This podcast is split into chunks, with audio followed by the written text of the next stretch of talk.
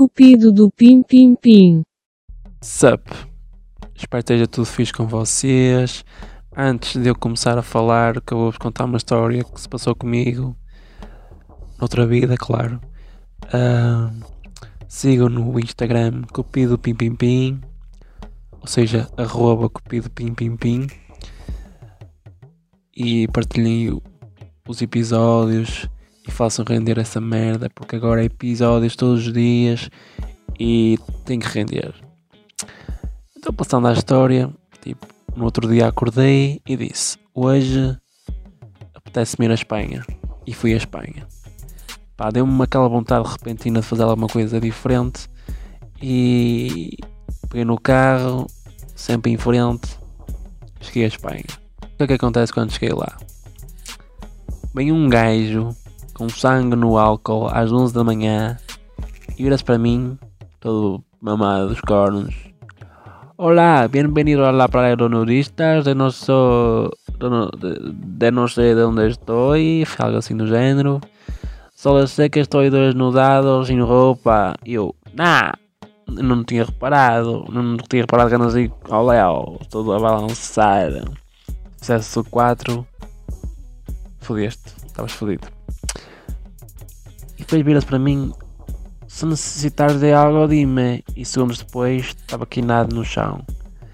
E eu, sim, sim, por acaso, o meu mesmo caguei andei, não vim tão longe para vir acudir um gajo todo cego da vida.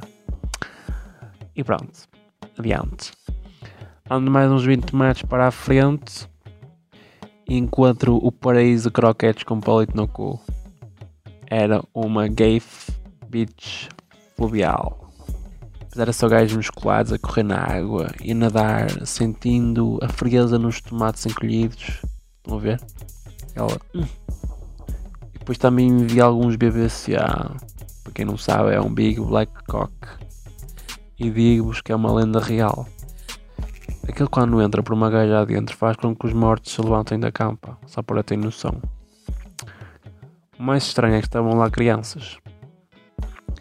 E eu senti-me demasiado constrangido quando vi uma miúda de 5 anos, de boca aberta, tipo um burro olhar para um palácio, quando passou um homem africano com um pênis indígena, daquelas tribos, sabem? Aquela... Meu Deus, que má visão. Ainda por cima tinha um piercing fashion atravessado nos tomates. Ai Jesus, eu nem sei o que dizer. O mais chocante é que eu queria apanhar sol e não havia mais nenhuma praia ali à beira. E sentei-me normalmente na minha toalha, estendia, não é? Os protetor e tal, e de repente o mundo parece que para e eu sinto-me fucking observado. E como vocês já tinham observado e olham, está tudo a olhar para mim. A única que não estava a olhar era a miúda que estava de boca aberta com né? Ai, e eu, pronto, vou ter que tirar os calções.